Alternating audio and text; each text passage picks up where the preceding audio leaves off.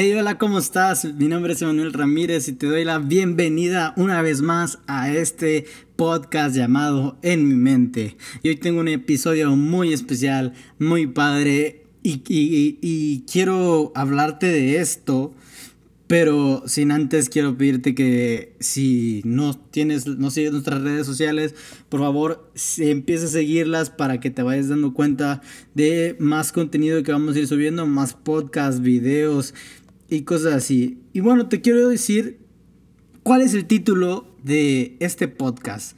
Y se llama Un buen error. Un buen error, claro que sí. ¿Por qué, ¿Por qué lo titulé así? ¿Les ha pasado que a veces intentan decir algo que resulta de que dicen algo totalmente diferente? Yo creo que es feísimo, para, para mí es muy feo intentar eh, decir algo y estar esforzándome y hablando y hablando y hablando y hablando para que resulte que nadie me haya entendido.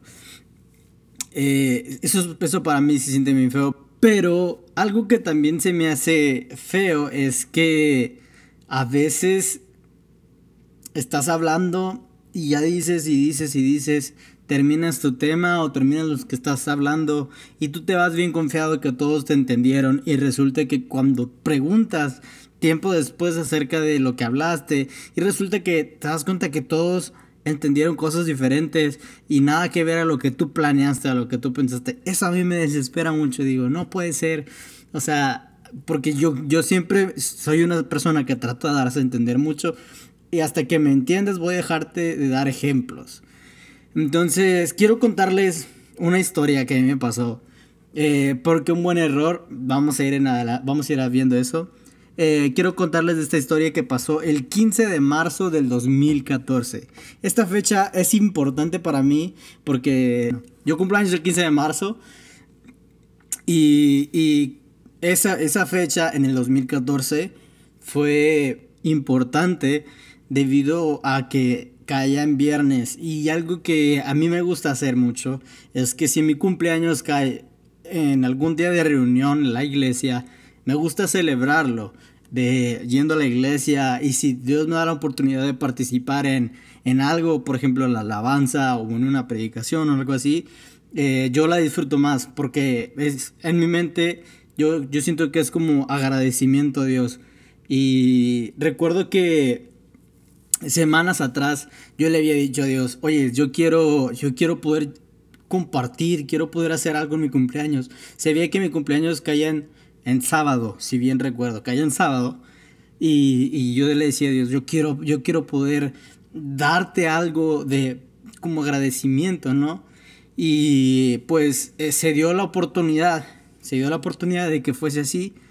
Y pues yo muy padre, ¿no? Pero quiero platicarte un poquito de, mi rutina ese día. Los sábados, yo en ese tiempo vivía en otra ciudad y tenía que viajar a otra ciudad porque yo estaba estudiando en una escuela ministerial de alabanza. Los sábados por la mañana hasta las 3 de la tarde. Entonces mis clases empezaban a las 8 de la mañana y yo salía a las 3 de la tarde. Eso me tenía que, me llevaba a yo tener que salir muy temprano en la mañana eh, de mi casa. Entonces quiero que se imaginen esto. Eh, yo desde las 5 de la mañana tenía que estar tomando un camión para poder ir hacia la otra ciudad porque el camión se tardaba dos horas en llegar y no había un camión intermedio de 5, 5 y media o 6, sino que ya el siguiente camión era a las 7 y si salía a las 7 no iba a llegar a, a tiempo a mis clases. Entonces yo tenía que irme a las 5 de la mañana. Entonces yo me despierto antes de las 5 de la mañana, a las 4 tomo mi camión, me voy a, la otra ciudad, llego a las 7, almuerzo y, si, tomo mis clases. Entonces, entro mis clases a las 8 y salí a las, salgo a las 3 de la tarde y tenía que tomar otra vez el camión de regreso. Pero pues también tenía que comer, ¿no? Entonces comía y yo tenía que irme justo a las 4 de la tarde para tomar el camión de regreso para poder llegar a mi ciudad a las 6 de la tarde.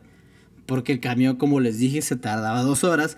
Pero es muy chistoso porque si tú te vas en carro, tardas de 40 minutos a una hora. Entonces es muy desesperante la idea de que, wow, o sea, ¿cómo puedes tardarte tanto? ¿Cómo puede tardarse un camión tanto de, ir a un lugar a otro? Y pues sí, así era. Eh, entonces llegué a las 6 de la tarde y pues no estaba tan apestoso, pero, pero fui a mi no, no es cierto, no fue mi casa. Eh, llegué rayando a la iglesia, llegué a las seis y algo. La reunión empezaba a las 7, entonces llegué a las 6 y me fui a la iglesia directo eh, para, por si tienen dudas, sí me llevé mi desodorante y mi perfume para no hablar feo. Entonces yo llegué a mi iglesia a las seis y media y resulta que no solo iba a predicar, sino que también iba, iba a cantar una alabanza porque eh, aunque no parezca, mi voz suena un poquito fea, pero canto la alabanza.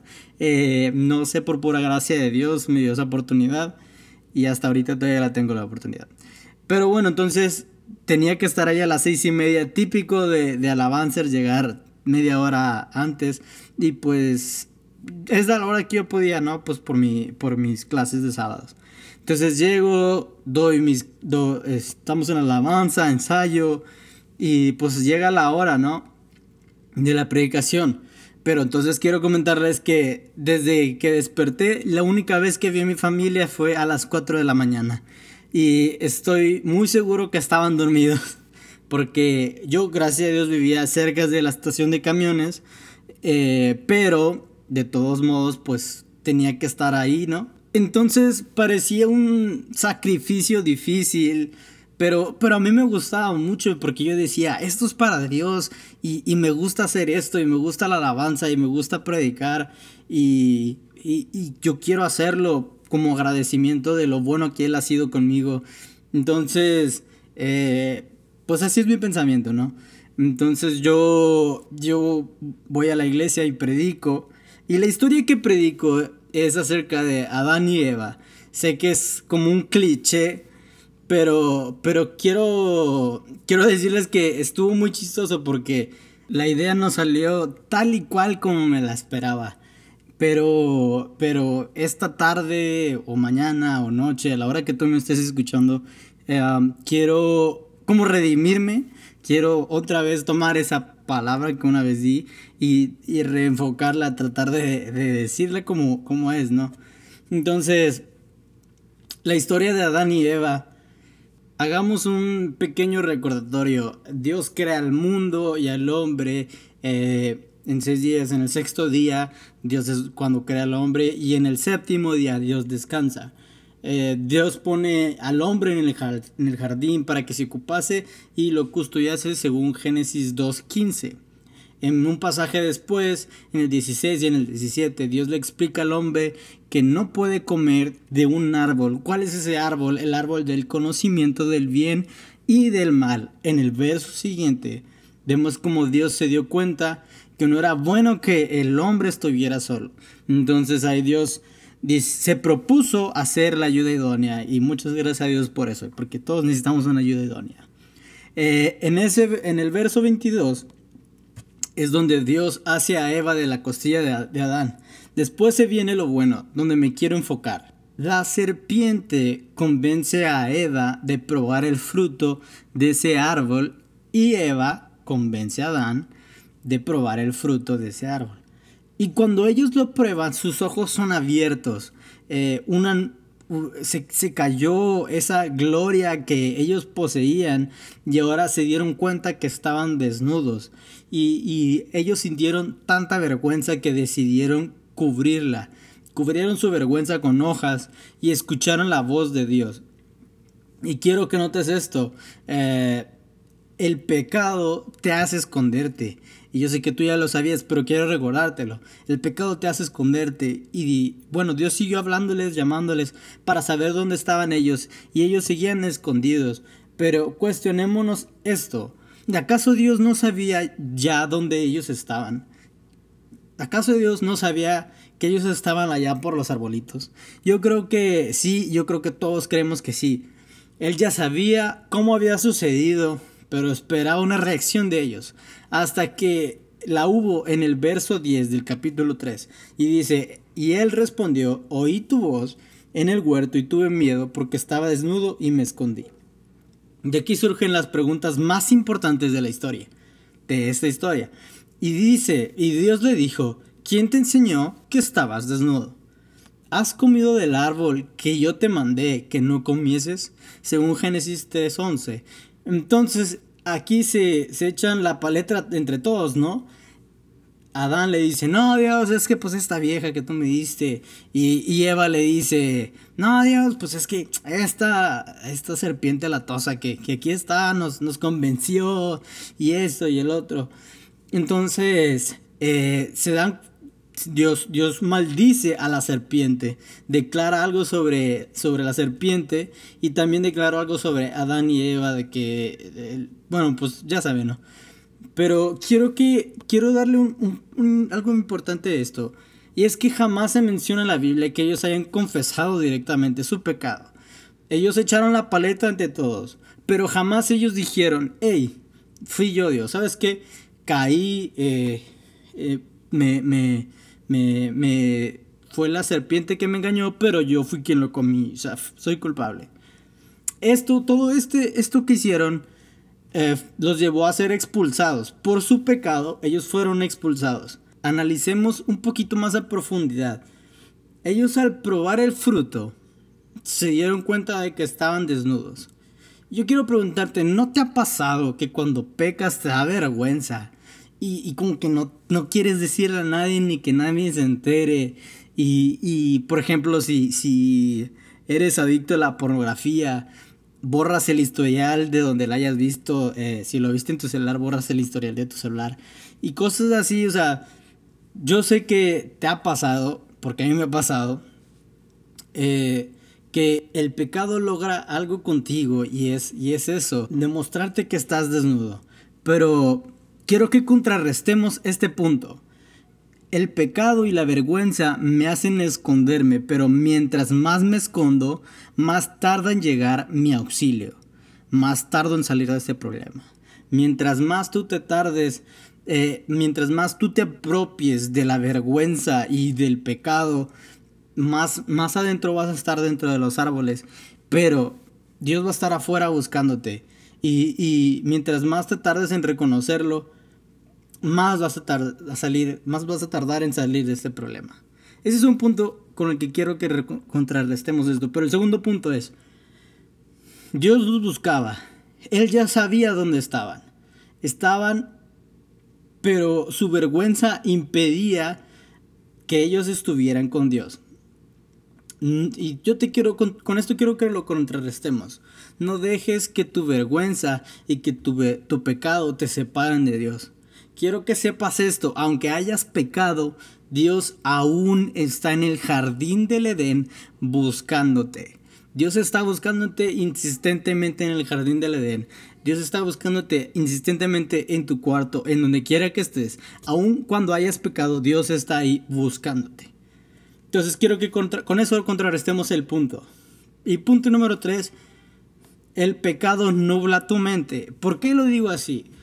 Porque ellos no sabían cómo decir, Dios, aunque la serpiente me engañó, confieso lo que hice, comí del fruto, jamás, jamás hubo una confesión de ellos. Y también lo entiendo porque para ellos era difícil, o sea, jamás hubo necesidad de eso en el jardín del Edén, había sido perfecto. Hasta ese día todo había sido perfecto, nunca habían pecado, nunca habían hecho algo en contra de Dios, ni siquiera habían desobedecido, pero hasta ese día sucedió. Lo inimaginable sucedió. Entonces, lo que Dios hizo para contrarrestar ese punto, lo que Él hizo fue sacrificar un animal para cubrirlos de su vergüenza, para cubrirlos de su pecado. Con eso Dios cubrió, no borró su pecado, lo cubrió. Pero ahora, hoy, Dios envió a su Hijo a morir no para cubrirte de tu pecado, sino para removerlo, para quitarlo de ti, para que jamás vuelvas a sentir la culpa y la vergüenza de tu pecado. Y esto es muy poderoso y es muy importante y tienes que saberlo. Jesús vino a este mundo para morir y quitarte ese pecado. Y como cuarto punto, yo te quiero animar a que confieses tu pecado. Porque ellos jamás confesaron su pecado abiertamente, jamás dijeron a Dios, hey, te fallé, No, hoy, hoy es una nueva oportunidad, pero necesitas confesar que, que fallaste, que, que pasó y, y, y, quiero que entiendas esto. Eh, Dios esa vez, por consecuencia de su pecado, los tuvo que echar fuera a Adán y a Eva. Por su pecado, el pecado tiene una consecuencia y la consecuencia de ese pecado era que tenían que salir del huerto del Edén. Pero ahora dice la Biblia en Juan 6:37, al que viene a mí, no lo echo fuera. Entonces, yo no sé si estás entendiendo esto, pero podrás pecar, podrás fallar, pero hoy Dios te está diciendo una cosa, si tú vienes a mí, confiesas tu pecado, esta vez yo no te voy a echar fuera del Edén, esta vez la, la consecuencia de tu pecado no va a ser que yo te desprecie, sino que si tú vienes a mí, yo te voy a tomar y no te voy a echar fuera. No importa sea cerrado al blanco, no es el final. Tal vez sea el inicio de una relación fuerte con Dios. ¿Por qué te lo digo? Porque aún en las peores tormentas, en, en, las peores circunstancias, aún cuando tú te equivoques, Dios puede usar eso para transformarlo. Porque todo lo que Dios, lo que Dios hace es para bien. Entonces, de la tormenta más gris, Dios puede hacer que salga un sol reluciente.